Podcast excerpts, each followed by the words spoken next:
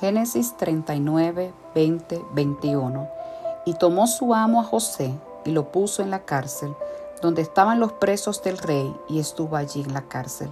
Pero Jehová estaba con José y le extendió su misericordia y le dio gracia en los ojos del jefe de la cárcel. Si leemos rápido este pasaje, parece una contradicción la secuencia de la vida de José. Muy triste, de ser el hijo mimado, el hijo preferido de su padre Jacob, pasó a ser vendido por sus hermanos como un esclavo a uno de los comerciantes ismaelitas. Esto lo vendieron como esclavo a un funcionario en Egipto y éste lo puso a trabajar en su casa y cuando las cosas comenzaron a mejorar, habiendo logrado ya José un bienestar para su vida, siendo nombrado como el mayordomo principal de su casa, su esposa lo acusa mintiendo de querer violarla. Es entonces cuando él es enviado a la cárcel del rey. Es cierto que todos conocemos el final de esta historia y tal vez en algún momento José se preguntó acerca de la bondad de Dios.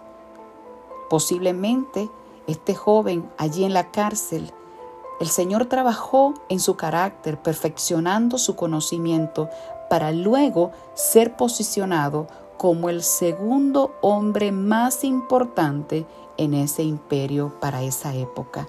Todo suena muy bonito cuando leemos la historia desde principio hasta fin, pero la cárcel egipcia apestaba a, este, a estercol, ratas y sangres y golpes corrían en esa cárcel. Recordamos que estos presos eran golpeados para poder hacer su labor diaria. No era un spa donde vamos y descansamos y dejamos que nos consientan. Cuando bajaron a José después de una terrible paliza a la sucia cárcel, seguramente se habrá preguntado, ¿está realmente Dios conmigo? ¿Dónde está su amor? Tal vez tu mujer te has preguntado en algún momento, ¿está Dios conmigo en medio de esta situación? ¿Dónde está el amor de Dios?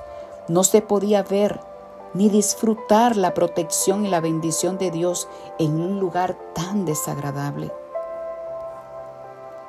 Si hoy te sientes como José en la cárcel, es posible que pienses en estos contrasentidos entre las promesas de protección y cuidado de parte de Dios que Dios ha dado a tu vida y la realidad tan triste y complicada que le tocó a vivir a José y que posiblemente te está tocando vivir. Tal vez tu situación actual se parezca más a una cárcel sucia que a un palacio real o a un spa y te estás preguntando si Dios está cerca de ti. Tal vez los golpes, las enfermedades, el dolor que estás sintiendo o la angustia de tu presente te hacen creer que Dios no está contigo, sino que te abandonó, que está muy ocupado con otros temas y que no tiene tiempo para escucharte, pero no es así. Dios es siempre fiel y no importa cuán difícil es tu presente, Él siempre estará contigo, jamás te dejará sola, jamás te abandonará. Aquellos que te empujaron al pozo te acercarán al propósito de Dios, porque su promesa de acompañarte y, cuidarte es más firme que el peor de los miedos. Dios está contigo, no lo dudes nunca. Que Dios te bendiga.